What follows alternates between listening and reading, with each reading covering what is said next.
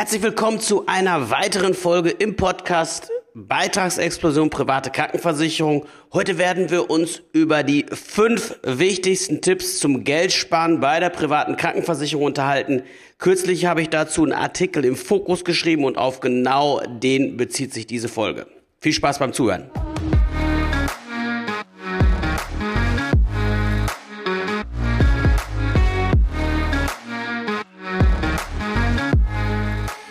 Ja, vor kurzem ist im Fokus ein Artikel erschienen mit der Überschrift Private Krankenversicherung zu teuer? Fragezeichen. Mit diesen fünf Tipps können Sie Geld sparen.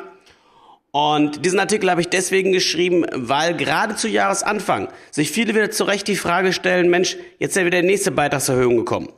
Was kann ich jetzt eigentlich tun? Und die fünf Tipps sind deswegen so wichtig, weil sie wirklich dabei helfen, auf lange Sicht, ja, einfach insgesamt gesehen diese ganze Beitragslast in der privaten Krankenversicherung ein Stück weit abzufedern und einfach besser von A nach B zu kommen. Und den ersten Tipp, den ich hier rausgehauen habe, und den möchte ich euch natürlich auch nicht vorenthalten, deswegen auch heute die Folge, der geht darum, dass man zu viel gezahlte Beiträge aus der Vergangenheit zurückbekommen kann. Ihr müsst euch vorstellen, die Versicherer verschicken ja die Beitragserhöhung. Und wenn die die verschicken, müssen die die Beitragserhöhung vernünftig begründen. Da reicht es nicht aus, einfach nur zu schreiben, ja, die Kosten sind gestiegen und deswegen nehmen wir dir jetzt mehr Beitrag ab, sondern das muss vernünftig verargumentiert werden, sodass wir als Laien, als Außenstehende das auch verstehen und nachvollziehen können.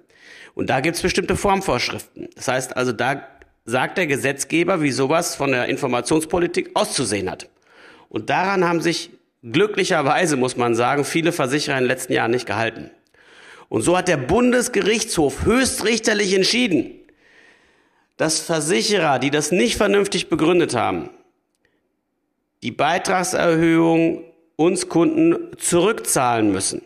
Und am 20.10.2021 hat zum Beispiel ein Versicherter von der AXA Krankenversicherung 7.842,12 Euro zurückbekommen.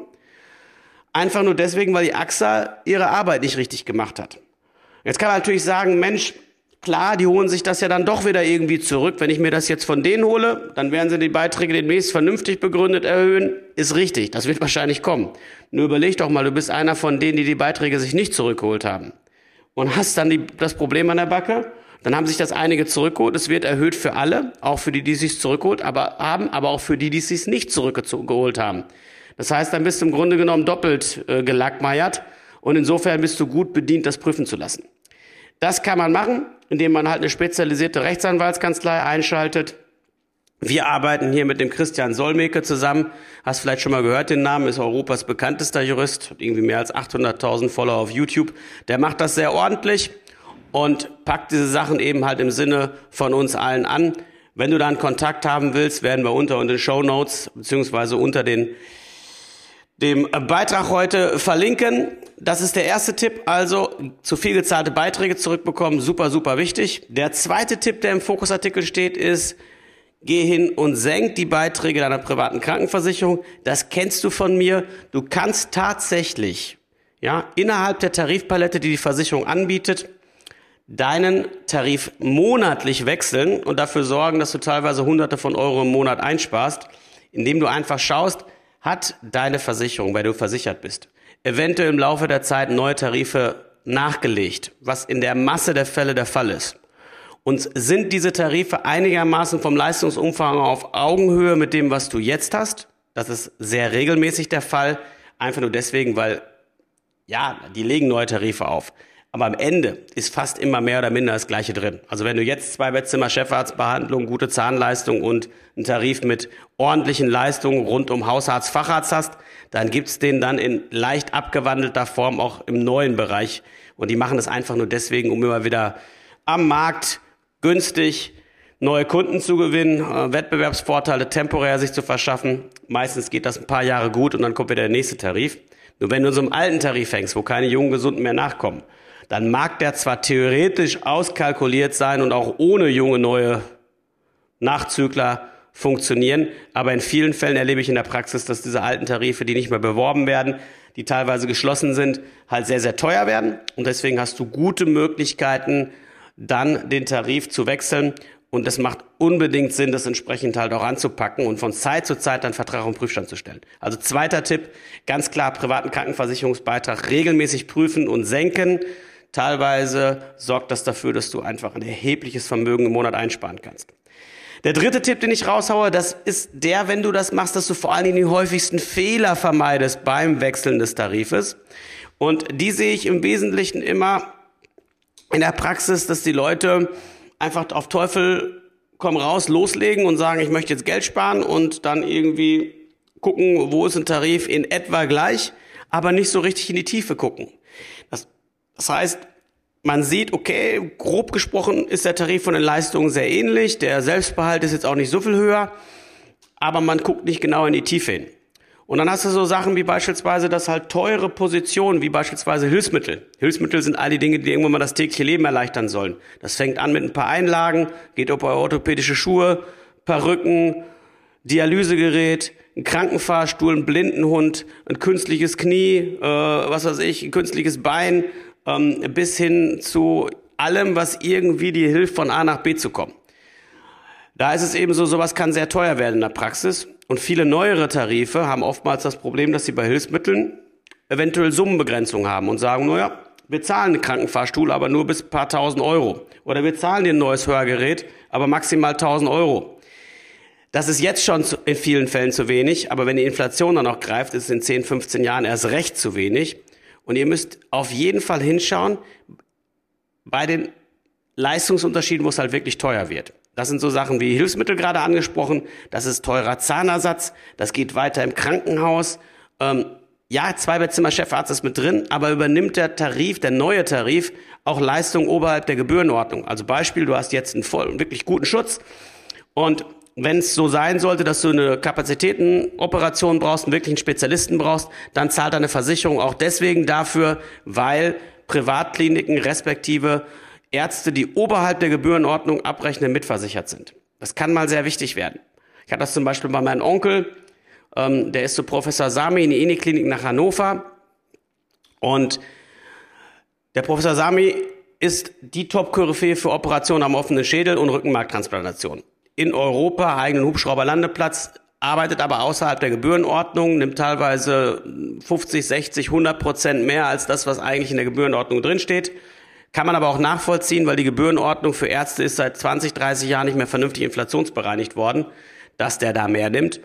Und ähm, ja, der ist dann zur Behandlung dorthin, weil er eben halt einen Tumor hatte, ein großes Problem hatte, und es um Leben oder Tod ging und musste am Ende 60.000 Euro aus eigener Tasche zahlen, weil der einen Tarif hatte, der nicht gedeckelt war, in, äh, der gedeckelt war, nicht der, der gedeckelt war in der Gebührenordnung und musste die Differenz selber zahlen.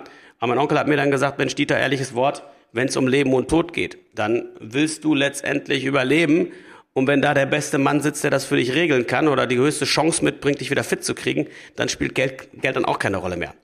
Dir soll das aber nicht passieren, du sollst das mitversichert behalten und deswegen ist es wichtig, dass man in der Tiefe wirklich schaut, ähm, sind die Leistungen nicht nur oberflächlich, sondern auch wirklich im Detail weiterhin auf Augenhöhe und dafür hilft, da, dabei hilft halt ein detaillierter Leistungsvergleich.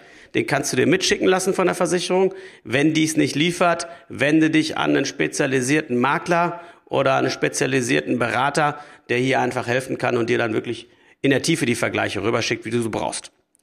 Das ist der dritte Tipp, Fehler vermeiden. Der vierte, den ich gegeben habe, ist, wenn du dann Geld sparst und hast noch Zeit bis zur Rente, leg die Kohle unbedingt zurück legst auf die hohen Kante, du hast das Geld ja bis dato auch nicht auf dem Konto gehabt und sorg dafür, dass du dir deine eigenen Rückstellung, deine eigene Sicherheit bildest.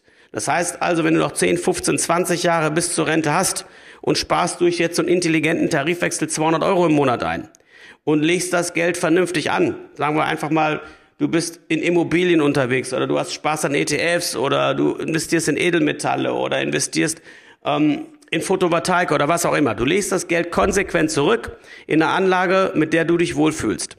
Dann sorgst du dafür, dass da schnell 30, 40, 50, 60.000 Euro und mehr an Zusatzvermögen auf die hohe Kante kommen, die du dann wiederum später im Rentenalter für deine Krankenversicherungsbeiträge verwenden kannst. Das ist generell meine Empfehlung, das immer zu tun und nicht nur die Ersparnis, die du jetzt durch intelligentes Vorgehen erzielst, zurückzulegen, sondern natürlich auch die Ersparnis gegenüber der gesetzlichen Krankenversicherung, wenn du eine hast, auch die konsequent zurückzulegen. Ganz, ganz wichtig. Das ist der vierte Tipp, erspartes zurücklegen. Fünfter Tipp ist Rechte behalten. Was heißt das? Es ist im Endeffekt so, wenn du deinen Tarif wechselst, dann kann es dir passieren, dass du bestimmte Rechte damit aufgibst. Das heißt also, du bist beispielsweise vor 2009 schon privat krankenversichert gewesen, dann hast du das Recht auf den sogenannten Standardtarif der Rentner. Das heißt also, wenn du den Tarif wechselst, solltest du schwerpunktmäßig bei Tarifen gucken, die es bis 2009 gegeben hat. Nicht bei denen, die danach aufgelegt wurden, weil dann verlierst du das Recht auf den sogenannten Standardtarif der Rentner und hast das Problem, wenn du im Rentenalter dann wirklich finanziell ein Problem hast und sagst, Mensch, ich möchte irgendwie vom Beitrag richtig krass runterkommen. Dann ist es so, dann kannst du dich auf gesetzliches Leistungsniveau zurückstufen lassen, das nennen die Standardtarif. Und der kostet durchschnittlich momentan zwischen 300 und 400 Euro im Monat. Ja, das heißt also, das ist weit unter dem, was viele Privatversicherte zahlen und ist sozusagen ein Plan B oder ja, der letzte Notnagel, den du ziehen kannst, wenn es darum geht, halt von den hohen Beiträgen runterzukommen. Das geht allerdings nicht mehr, wenn du aus einem alten Tarif bis 2009 in neueren reinwechselst. Dann verlierst du dieses Recht und deswegen ist wichtig, dass du darauf achtest, wenn du Tarifwechsel entsprechend vornimmst, wenn du dich damit beschäftigst, dass du eben halt vor allen Dingen dir vorher gut überlegst, will ich das eingehen? Brauche ich eventuell diesen Plan B noch, dass ich irgendwann mal in den Standardtarif wechseln kann, so dass ich im Grunde genommen beitragsmäßig immer so eine Art ja, Hintertür habe? Oder ist mir das egal, weil ich habe mein Leben lang gut gewirtschaftet und ich werde mir im Alter auch guten Gesundheitsschutz leisten können, auch wenn die Krankenversicherung dann 8, 900 oder 1000 Euro im Monat kostet. Dann kannst du natürlich auch alle neuen Tarife in deinen Vergleich mit einbeziehen. Und das ist im Grunde genommen zusammengefasst das, was im Fokusartikel drinsteht, hier nochmal vernünftig ausformuliert. Und das sind die fünf Tipps, die dafür sorgen werden, dass wenn du sie beherzigst bei deiner Krankenversicherung, die du nicht jetzt nur, dass du nicht nur jetzt am Jahresanfang wieder Geld sparen kannst, respektive auch was zurückbekommen kannst, sondern auch zukünftig damit einfach viel, viel entspannter von A nach B kommst, weil du dafür sorgst, dass du Geld sparst, es sinnvoll zurücklässt, auf dem Weg dahin aber alle Fehler vermeidest, die man machen kann, deine Rechte behältst und am Ende des Tages halt einen bezahlbaren Beitrag bis ins hohe Alter sicherstellst. Ja, das war eine weitere Folge im Podcast Beitragsexplosion private Krankenversicherung. Unten drunter unter der Folge findest du einen Link zu Christian Solmecke. Damit kannst du checken, kann ich zu viel gezahlte Beiträge bei meinem Tarif, bei meiner Gesellschaft zurückbekommen, kriegst eine ehrliche Einschätzung von ihm und darüber hinaus einen Link zu uns, wenn es darum geht, den Tarif intelligent zu wechseln, keine Fehler zu machen und im besten Fall das Geld auch noch sehr, sehr sinnvoll zurückzulegen. In diesem Sinne, gute Woche, bis ganz bald, dein Dieter.